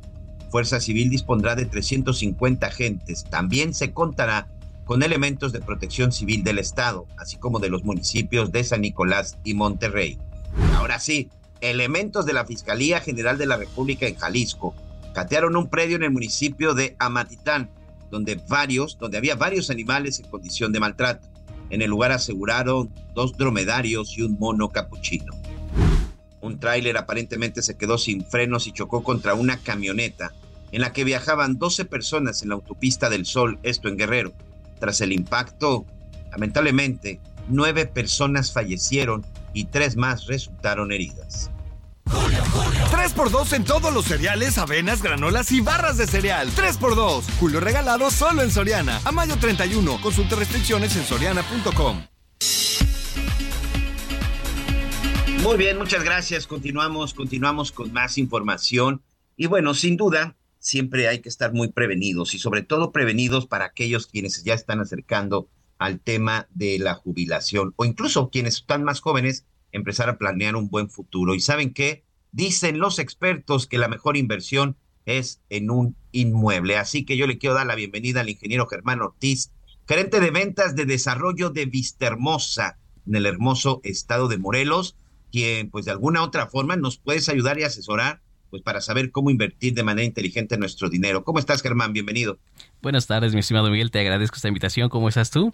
Ahora, el día de hoy te vengo a invitar a ti y a todos tus radioescuchas a conocer el nuevo desarrollo Vista Hermosa en el bello estado de Morelos, que son terrenos completamente planos. Olvídense de emparejar o rellenar terrenos a bordo de carretera para ese negocio con el que siempre han soñado y ahora será una realidad. Terrenos que se entregarán con red eléctrica para que hagan su contrato directamente ante CFE. A ver, cuéntanos un poquito más en dónde está, de qué se trata y sobre todo, eh, si yo decido hacerlo, ¿cómo le haríamos? Bueno, muy sencillo. Mira, la invitación es para este domingo, pero te platico algunos de los grandes atractivos que tenemos. Por, ejemplo, tenemos los bancos, cajeros, supermercado, todo lo que necesitas para vivir cómodamente. Tenemos el balneario de Atotonilco con sus aguas termales, la zona arqueológica de Chalcatzingo, la zona de paracaidismo de Cuautla, el exconvento de San Agustín que es patrimonio de la humanidad por la UNESCO y por supuesto toda la oferta educativa desde preescolar hasta la UAM, Universidad Autónoma del Estado de Morelos y no menos importante el Hospital General de Especialidades si se necesita el transporte público, hay transporte público desde Ciudad de México hasta Vista Hermosa. Un excelente clima y recuerden, estamos en la ciudad de la eterna primavera. Sí, sin duda esa es una de las cosas, de las cosas más más extraordinarias, son parte de los todos los atractivos. Bueno, a ver, en lo que estamos platicando, recuérdanos el número telefónico, por favor. Claro que sí, señor, señora, tenga a la mano un papel y una plumita, quizá el número telefónico es el 55 55 12 3100. Se lo repito, 55 55 12 31 00. Las medidas de los terrenos, esto sin duda siempre es muy importante, sobre todo si vas a Morelos, pues le gustaría a uno tener un espacio como para tener una alberca, ¿no? Así es, Vista Hermosa cuenta con terrenos desde 160 metros cuadrados, por ejemplo serían 8 metros de frente por 20 de fondo. Recuerden, totalmente planos, pero por supuesto que contamos con terrenos más grandes y los metros cuadrados que ustedes estén buscando, te garantizo que los tenemos. Oye, ¿dónde están ubicados? Repítemele, por favor. Claro que sí, Vista Hermosa está estratégicamente bien ubicada a tan solo 30 minutos de Cuautla, Morelos, 90 minutos de Ciudad de México y lo mejor, todos los caminos nos llevan a Vista Hermosa. Podemos irnos por la carretera o autopista México-Cuernavaca, Xochimilco-Huastepec o qué tal México-Cuautla por la cual nos vamos nosotros. Tiene muy buena comunicación sin duda, pero otro de los temas importantes, sobre todo cuando vamos a hacer una inversión de dinero, es la legalidad. Sin duda, este punto es sumamente importante. Mi estimado Miguel, ¿me permites hacerles una recomendación a todos sus radioescuchas? Por favor, señor. Muy bien, señor, señora, van a ver un bien raíz, es un terreno, exige que el plan esté sellado y autorizado como lo tenemos nosotros. Muy importante, quieres visitarnos, saber dónde está nuestra oficina, los horarios, muy sencillo. Levante el teléfono en este momento y comuníquese, por favor, al 55 55 12 3100. Lo repito una vez más, 55 55 12 3100. Ya son más de 20 años en el mercado que nos respaldan y ustedes ya nos conocen. Y la pregunta del millón, ¿cuánto nos cuesta un terreno en esta zona hermosa de Morelos. Llegamos al punto más importante, ¿verdad, mi estimado Miguel? El precio de este terreno es de 120 mil pesos, pero ¿qué crees? A todos los radioescuchas de Heraldo les tenemos una super promoción, solo les costará 110 mil pesos y en cómodas facilidades. Por supuesto, los terrenos de 160 metros cuadrados. ¿Y cuáles son esas facilidades? Por ejemplo, sería un enganche de 27.500 pesos, con lo cual tomas posesión de él, y el saldo a 30 cómodas mensualidades de 2.750 pesos sin ningún interés. Por favor, comunícate en este momento al 55 55 12 31 00. Oye, también tiene sistema de apartado, ¿verdad? Así es, te damos la facilidad que lo apartes con tan solo mil pesos que se tomarán a cuenta de tu enganche. ¿Y qué crees, mi estimado Miguel? Traigo excelentes noticias para nuestros amigos de Heraldo. Si apartas tu terreno con estos mil pesos que te platicaba, un descuento más, aparte de los diez mil pesos ya mencionados. Sin duda estamos echando los terrenos por la ventana y prácticamente nos estamos ajustando a tu presupuesto. Tenemos más promociones y si quieres pagar menos, ¿qué hay que hacer? Por favor, comunicarse en este momento. Recuerda el número 55 55 12 31 00. Aquí hay un mensaje de un radio escucha que dice, me interesa de contado, estoy por jubilarme. Bueno, para ellos tenemos un descuento más del 10%. Y aparte, para que tengan toda su documentación a su nombre y en regla, los vamos a apoyar con el 50% de estos trámites. Oye, pero no sé si estás de acuerdo conmigo, de la vista nace el amor. ¿Cómo le hago para visitarlos? Tienes toda la razón, mi señor Miguel. Bueno, la invitación es muy sencillo. Te llevo completamente gratis, sin ningún compromiso, a conocer tu nuevo patrimonio. Es momento de invertir y bueno, yo te llevo completamente gratis para que compruebes todo lo que te estamos platicando en este momento. Si gustas ir por tu cuenta con toda la familia, justamente hay un grupo de asesores esperando tu llamada para hacerte tu reservación o para enviarte la ubicación de Vista Hermosa en el siguiente número, por favor. 55 55 12 31 00. Lo repito una vez más, 55 55 12 31 00. Ingeniero, por último, el punto de salida, por si quiero, por si quiero ir este fin de semana. La invitación es para este domingo Metro Puebla, dirección Pantlán. La cita es a las 9 de la mañana, pero muy importante, llámanos y aparta tu lugar. No queremos que alguna familia se quede sin su lugar. Muy bien, pues ahí está la propuesta, ahí está la invitación y nada más. Recuerdan los teléfonos, por favor. Claro que sí, por favor, comuníquese en este momento al 55 55 12 31 00. Comprueben cuál va a ser la manera más fácil, sencilla y por supuesto económica de hacerse de su patrimonio. Acérquese a nosotros y permítanos asesorarlo. Le doy nuevamente el número telefónico 55 55 12 31 00. Germán Ortiz, gerente de ventas de Desarrollo Vista Hermosa. Muchas gracias, ingeniero. Gracias y por allá te esperamos, mi estimado Miguel. Allá nos estaremos viendo. Vamos al calorcito. Gracias. Muy bien, muchas gracias. Gracias, gracias. Bueno, pues ahí está, un terrenito. Me parece muy bien. Oiga, antes de ir hasta, hasta Washington, vamos a concluir entonces con, con este asunto. Eh, cuando, estaba, eh, mire, a la hora de, de revisar los acontecimientos nacionales internacionales.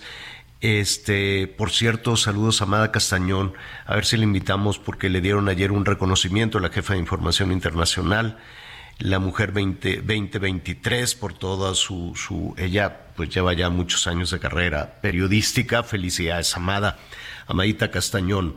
Bueno, resulta que este señor allá en España, pues sí se puede, sí se con dificultad, pero y 250 kilos de peso, Miguel. 250 aquí. Aquí el tema este, en Barcelona fue este, este asunto. Es en qué momento se pierde el control. Estaría muy interesante si es una cuestión, eh, es una enfermedad, es una cuestión anímica, es una cuestión emocional, es una cuestión física ¿no? Que de, que de pronto, no, pues es que está malo de la tiroides, ¿no? Siempre, siempre escuchábamos cosas, cosas por el estilo, pero ¿en qué momento un ser humano puede perder el control, ¿no? Y cómo, y cómo recuperarlo, básicamente.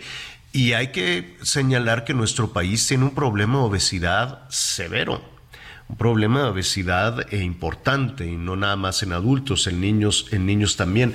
Por eso me llamó muchísimo la atención el caso de, de este personaje, de este hombre, eh, que además dicen tiene el síndrome de Diógenes, que ahí me parece curioso este síndrome de Diógenes, más o menos lo detectaron por allá en los 60, 70.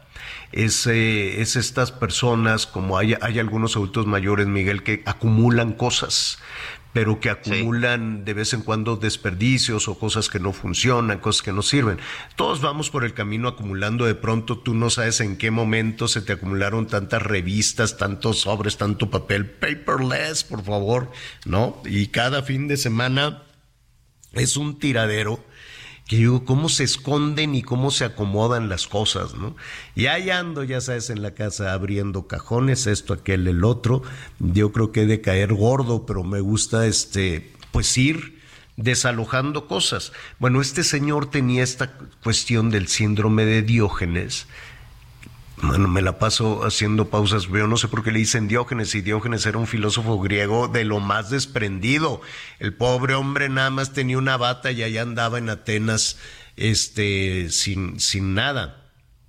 Pero bueno, le dicen así el síndrome de Diógenes, es decir, era un acumulador compulsivo, pero de desperdicios, de tal forma que ya no podía, se quedó ahí atorado en su casa y él mismo le habló a la policía Dijo, oigan, ya no me puedo mover aquí, ya no puedo salir, ya no puedo abrir la puerta, yo creo que ya no podía comer, este, porque no había posibilidad de que le, de que le llevaba más de tres años toda la pandemia y un poquito más absolutamente encerrado con afectaciones emocionales y quiero suponer que solicitando, solicitando de alguna manera comida. Hay muchas interrogantes. ¿Cómo puedes vivir tres años encerrados? ¿De qué vives si no tienes la asistencia social, si no tienes estos eh, ayudas, en fin? La cosa es que ya lo rescataron, pero además tuvieron que llevar un trascabo, tumbar la pared y sacar por ahí toneladas y toneladas de basura. De, de, cosas ya podridas, de plásticos, de empaques, de basura, basura, muchísima basura, y ya que sacaron la basura, entonces se metieron como podían los bomberos, lo encontraron y ahora sácalo.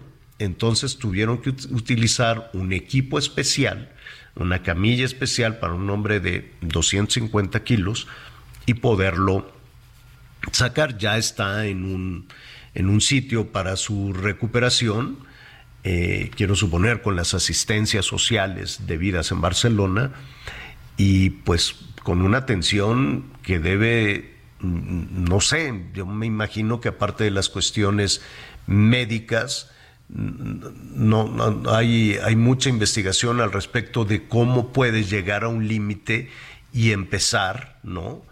A, a, controlarlo. Yo me imagino que este señor, por su volumen, comía demasiado. Y no sé si de un día para otro, Miguel, puedes decir, no, pues si te comías tres pollos, pues ahora te vas a comer una pechuguita. No, yo no, no, no sé. por eso hay que hablar con algún especialista y sobre todo porque pues a todos nos pasa, ¿no? A todos nos pasa que nos pasamos en algunas temporadas, en la vacación, en el fin de año, este, y vamos perdiendo de a poquito a poquito el control.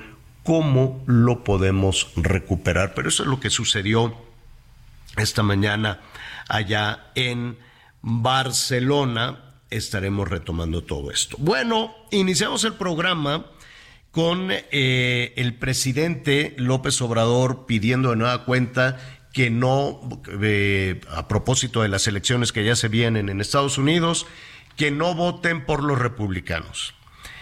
Anteriormente se había dicho, no voten tampoco por algunos demócratas, pero pues entonces, eh, eh, pues esas son las dos sopas que hay allá en los Estados Unidos. ¿Por qué dijo eso el presidente? Porque ya está en la escena política, ya digamos que de manera formal buscando la candidatura republicana, un señor que se llama Ron DeSantis. ¿Quién es? ¿Por qué se hizo ese llamado desde México a no votar por él? El que sabe, quien lo conoce, es Armando Guzmán, a quien como siempre me da muchísimo gusto saludar. ¿Cómo estás, Armando? ¿No está Armando? La calle haría lo mismo que si viera Drácula, sacaría, sacaría así ajo y, un montón de cosas a ver si se aleja de mí. Porque el tipo es peligroso. El tipo es, el tipo es peor que Drácula, por Dios.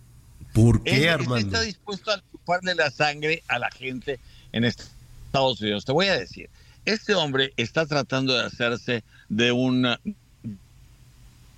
hombre, ah, de un nombre político. Quiere ser una mala imitación de Donald Trump. Y a Donald Trump, y, y eso lo hemos platicado contigo muchas veces, Javier, es la gente, hay gente que lo sigue y tiene, tiene una fidelidad a él muy grande.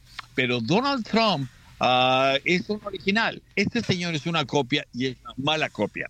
Entonces, para, para darte una idea, tiene una ley que acaba de, promulgar en Florida, que por cierto, las leyes migratorias son potestad del gobierno federal y por tanto del Ejecutivo Federal, del presidente de Estados Unidos, no de los gobernadores. Imagínate, tendríamos aquí 50 leyes de inmigración con 50 versiones distintas. La verdad es que solamente hay una. Y por eso similares a legislaciones que ha habido en otros estados han terminado hechas pedazos en las Cortes de Justicia. Pero mientras, este señor lo está haciendo porque quiere motivar a la misma gente que estuvo con Donald Trump a que lo apoye ahora. Pero para darle una idea a la, audiencia, esta ley de inmigración ah, hace cosas como dice, él dice que va a terminar con todos los indocumentados en Estados Unidos, como si fuera una plaga y como si no mucha de esa gente es la que estuviera recogiendo las ah, cosechas ah, en el estado de Florida y estuviera trabajando en la construcción en el estado de Florida y muchas otras cosas más.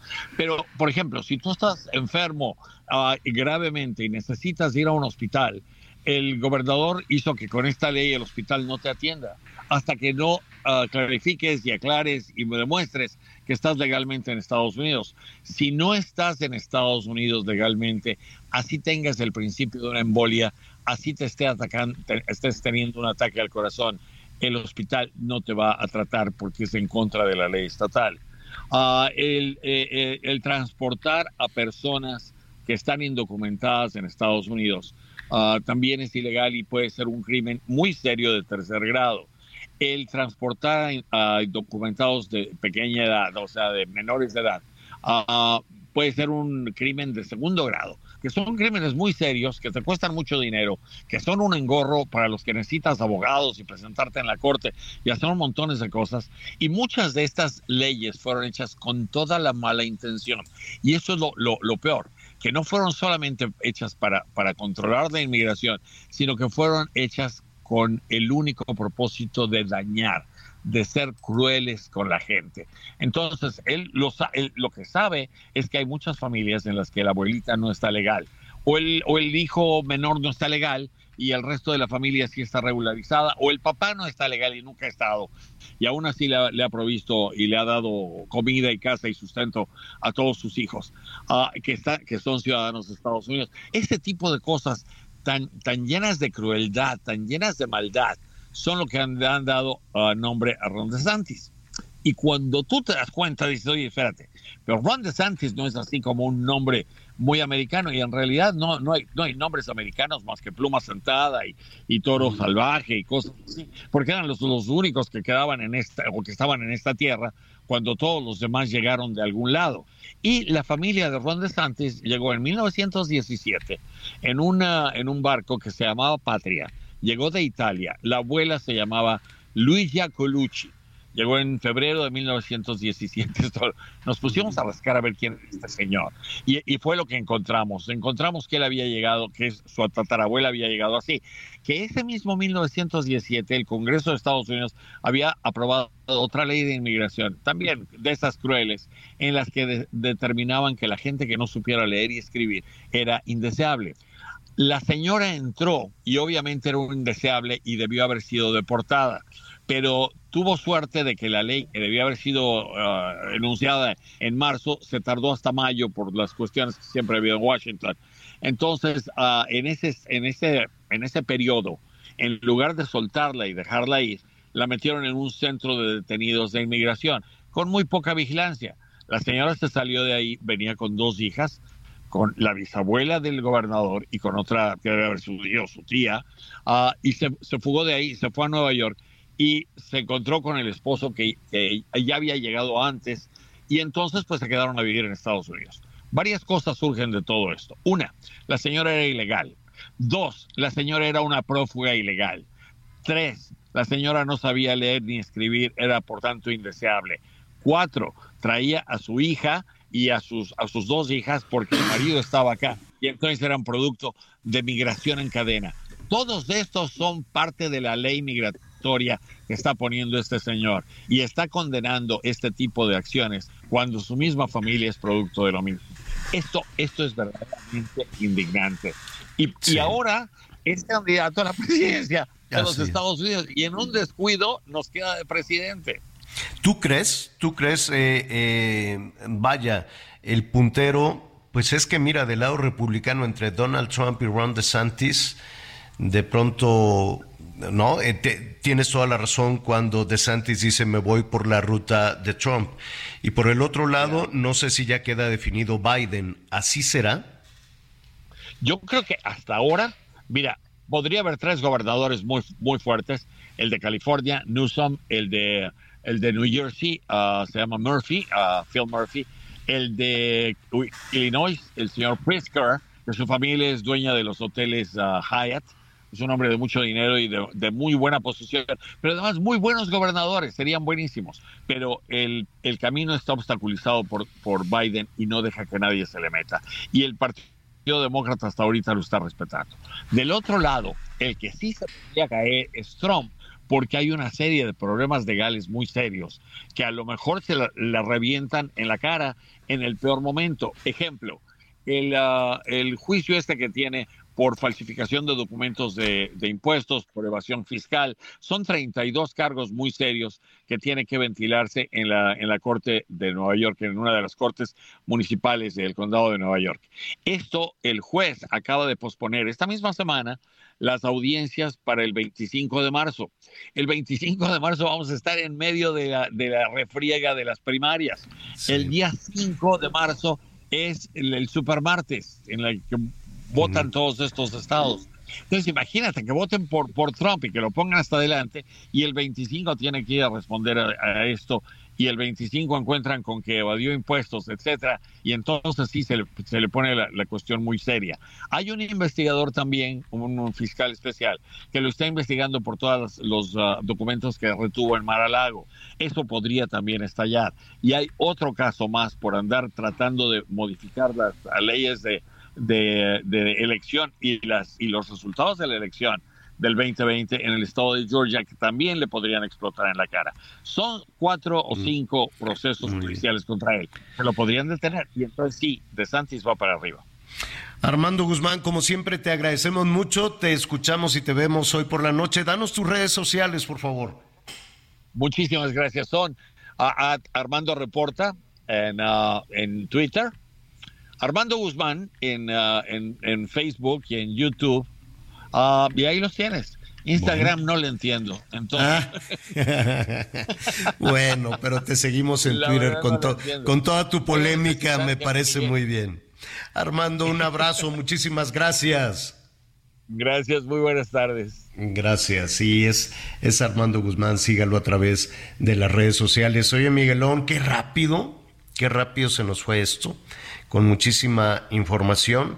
Eh, por la noche le vamos a tener ahí ya también, qué bueno que el Popo ya está, es un volcán activo, es un volcán activo y además eh, quienes viven alrededor y que dicen, a ver, pues de alguna manera estamos familiarizados con esta actividad del Popo y hay muchas personas que dicen, pero ¿cómo es posible que hagan este, celebraciones, fiestas y demás? Porque el volcán también deja sus beneficios. De eso vamos a hablar mañana. Miguel, gracias. Gracias, señor. Buenas tardes. Buen provecho. Yo soy Javier Alatorre, lo espero a las diez y media en Hechos Azteca 1. Siga con nosotros en el Heraldo Radio. Eddie solo vive para mí. Todas desean con Eddie pasear. Del brazo caminar. Es más que un príncipe azul. Gracias por acompañarnos en Las Noticias con Javier La Torre. Ahora sí ya estás muy bien informado.